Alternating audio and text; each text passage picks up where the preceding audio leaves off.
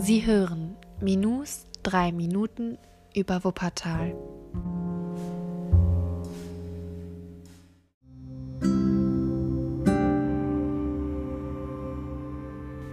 Heute befinden wir uns im Barmen, beim Wertherbrunnen.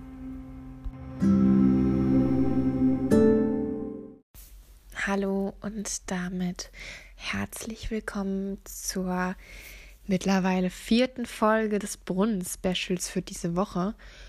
Und ja, wie ich schon erwähnt habe, wird es heute nicht um noch einen Brunnen in Elberfeld gehen, sondern um den Wertherbrunnen in Barmen.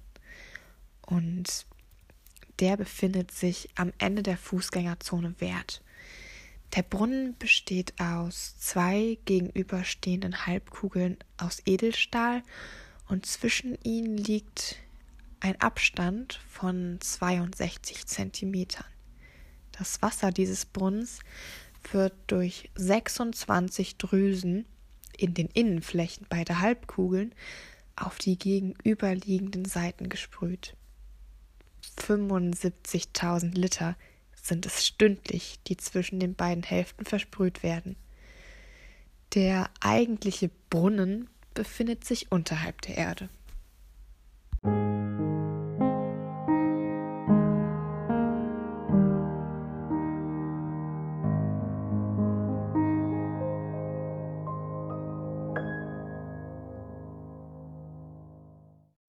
Neunzehnhundertachtundsiebzig wurde der Brunnen offiziell eingeweiht. Er war der Sieger eines Wettbewerbs und gebaut und auch konzipiert hat ihn der Düsseldorfer Bildhauer Friedrich Wertmann. Seit 88 gehört er außerdem noch zum Astrophat Wuppertal. Darüber werden wir in einer anderen Folge noch reden. Ähm, ja, da dient er als Sonne. Und seit 2014 wird der Brunnen zusätzlich abends noch beleuchtet. Manchmal an Weihnachten oder in der Vorweihnachtszeit wird er auch als Weihnachtskugel geschmückt.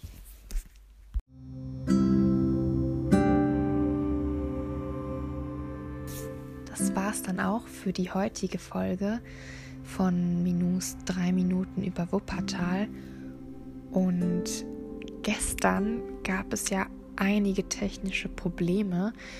Ich werde mich bemühen, die Folge nochmal komplett ähm, neu aufzunehmen und neu hochzuladen da ja mein Schnittprogramm einfach große Lücken gelassen hat und auch gar nicht alles vollständig hochgeladen wurde.